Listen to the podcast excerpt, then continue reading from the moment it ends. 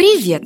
Вы слушаете подкаст «Фуфлоу» про препараты и методы с недоказанной эффективностью, которыми нас лечат. Чаще всего они бесполезны, иногда опасны. Мы проверили их по науке и знаем о них всю правду. Во втором сезоне мы проверяли бездоказательные практики и народные методы – в-третьем, будем говорить о сомнительных методах похудения и продуктах питания, на которые возлагаются слишком большие надежды. В каждом новом выпуске вы узнаете о способах, которые вряд ли сделают вас более здоровыми. Подкаст «Фуфлоу» делает медицинская редакция проекта «Купрум». Подписывайтесь на нас и ставьте оценки там, где слушаете. Так больше людей узнает, на что не стоит тратить время и деньги.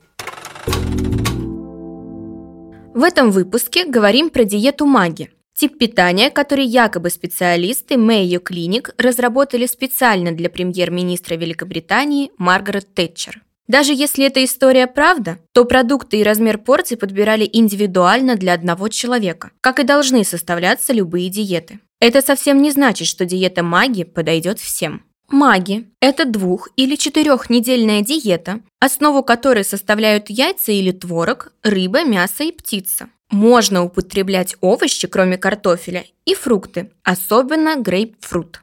По некоторым данным, этот фрукт снижает уровень инсулина и помогает похудеть. Не запрещается пить виски, но только в те дни, когда в рационе есть мясо. В описании диеты недостаточно углеводов, которые должны составлять от 50 до 55% от суточного рациона, и мало что сказано о содержании жира.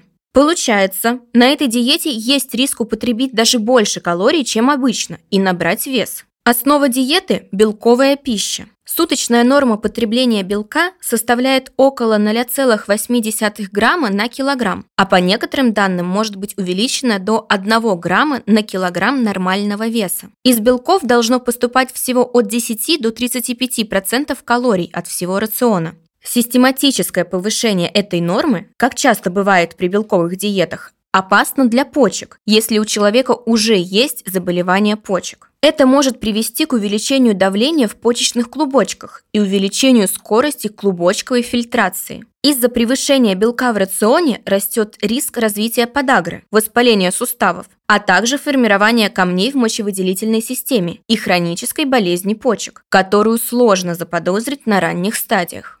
Диета маги расписана очень строго. Употреблять продукты нужно только в определенной последовательности и каждый день в одно и то же время. Исследования же показывают, что количество приемов пищи и конкретные часы не влияют на похудение. Пищевые ограничения всегда очень сильно и негативно влияют на психику. Они могут привести к падению аппетита во время диеты и дикому подъему после ее окончания. Каждый день появляется множество диет для похудения, но все они очень похожи и основаны на небольшой длительности и строгих ограничениях. Однако, современная медицина, которая занимается терапией ожирения и лишнего веса, базируется на изменении пищевого поведения, повышении уровня физической активности, психотерапии и бариатрических операциях в некоторых случаях. Нужно помнить, что терапия избыточного веса должна подбираться под конкретного пациента. Важно понять, как человек живет, питается, что и почему делает неправильно. Затем нужно выяснить, чего он хочет и как прийти к этой цели.